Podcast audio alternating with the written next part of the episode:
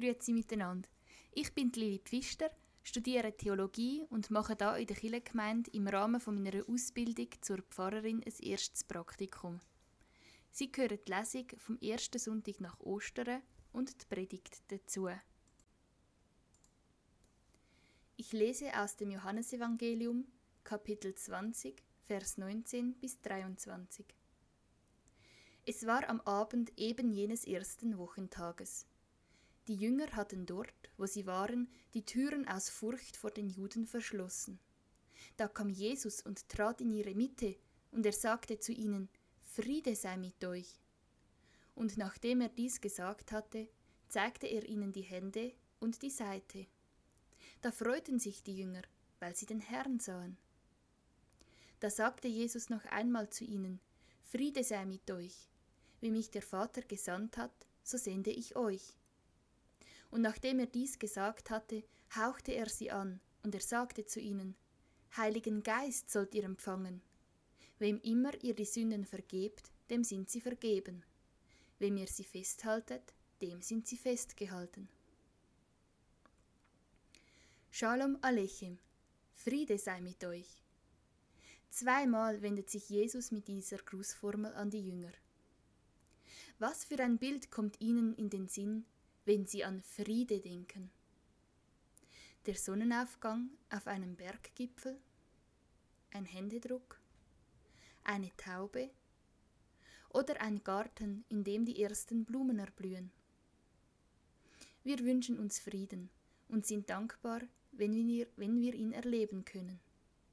Friede im Herzen, zu Hause und auf der Welt. Heute ist der erste Sonntag nach Ostern und die Freude über die Auferstehung von Jesus Christus ist noch ganz nah. Aber wie können wir diese Freude für uns im Herzen bewahren und im Alltag verbreiten? Die Herzen der Jünger sind schwer. Es ist Sonntagabend, der Abend des ersten Tages der Woche. Vor zwei Tagen wurde Jesus gekreuzigt. Die Jünger haben sich in ihrer Trauer und aus Furcht vor ihren Gegnern eingeschlossen und von der Außenwelt abgeschottet. Die Türen sind fest verriegelt. Der Mann, für den sie ihre Berufe, Familien und ihre Heimat aufgegeben haben, um ihm nachzufolgen und seine Lehren zu hören, ist tot. Was sollten sie nun tun? Wie soll es weitergehen? Mitten in diese Verzweiflung, Dunkelheit und Abgeschiedenheit tritt nun der totgeglaubte Jesus mit den Worten Friede sei mit euch. Jesus kommt zu seinen Jüngern, obwohl ihre Türen und Herzen verschlossen sind. Wer ist dieser Jesus, der in die Mitte der Jünger tritt? Im Johannesevangelium finden sich sieben Ich bin Worte, mit denen Jesus sich selbst vorstellt und offenbart. Drei davon lauten Ich bin das Brot des Lebens. Wer zu mir kommt, wird nicht hungern, und wer an mich glaubt, wird nie mehr dürsten. Ich bin das Licht der Welt. Wer mir nachfolgt, wird nicht in der Finsternis wandeln, sondern wird das Licht des Lebens haben. Ich bin die Auferstehung und das Leben. Wer an mich glaubt, wird leben, auch wenn er gestorben ist.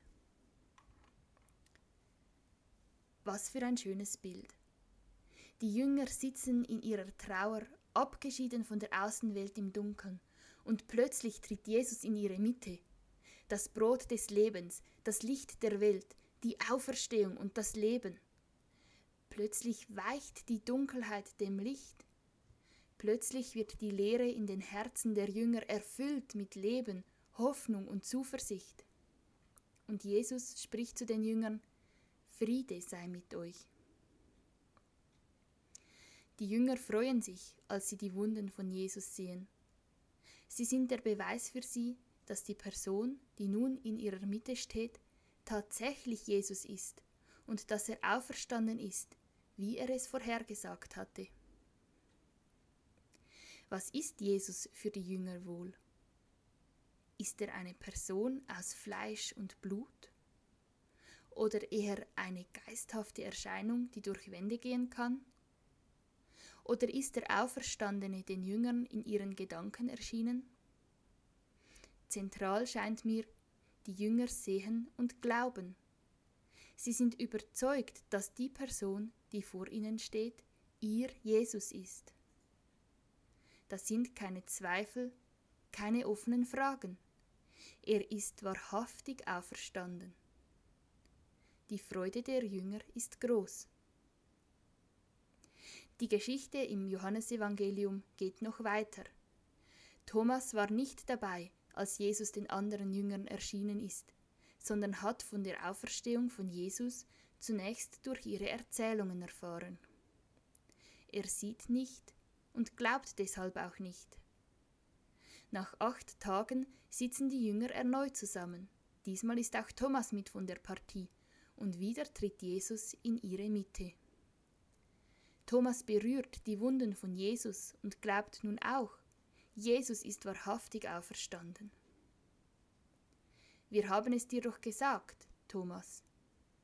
Das ist ein Satz, den vermutlich niemand gerne hören würde. Vielleicht können Sie sich an eine Situation erinnern, in der ich habe es dir doch gesagt, wirklich das Letzte war, was sie von jemandem hören wollten. Wenn man aber in der Position ist, in der man zu jemandem sagen kann, ich habe es dir doch gesagt, sieht die Sache anders aus. Recht zu haben und in seiner Ansicht bestätigt zu werden, ist ein gutes Gefühl. Ich stelle mir vor, dass die Erscheinung von Jesus in den Jüngern ein ähnliches Gefühl ausgelöst hat. Zur Zeit von Jesus zweifelten viele an dessen Lehren. Die Jünger waren Teil einer kleinen Gruppe und das Christentum als eine der großen Weltreligionen, wie wir es heute kennen, hat es natürlich noch nicht gegeben. Wäre Jesus nicht auferstanden, hätte sich die Schrift und das, was Jesus vorhergesagt hatte, nicht erfüllt. Die Jünger wären dann in der Position gewesen, in der ihnen gesagt worden wäre, wir haben es euch ja gesagt. Dieser Jesus hat euch bloß leere Versprechungen gemacht. Als Jesus sich den Jüngern zeigte und ihnen Frieden wünschte, muss ihnen ein Stein vom Herzen gefallen sein. Nun konnten sie hinausgehen und ihre Türen und Herzen wieder öffnen mit dem Wissen, dass sich ihr Glaube bewährt hat. Sie mussten die anderen nicht überzeugen, denn sie hatten die innere Gewissheit. Ihre Freude war groß und ansteckend. Jesus hat sich den Jüngern nicht nur offenbart, sondern sich mit einem Auftrag an sie gewendet.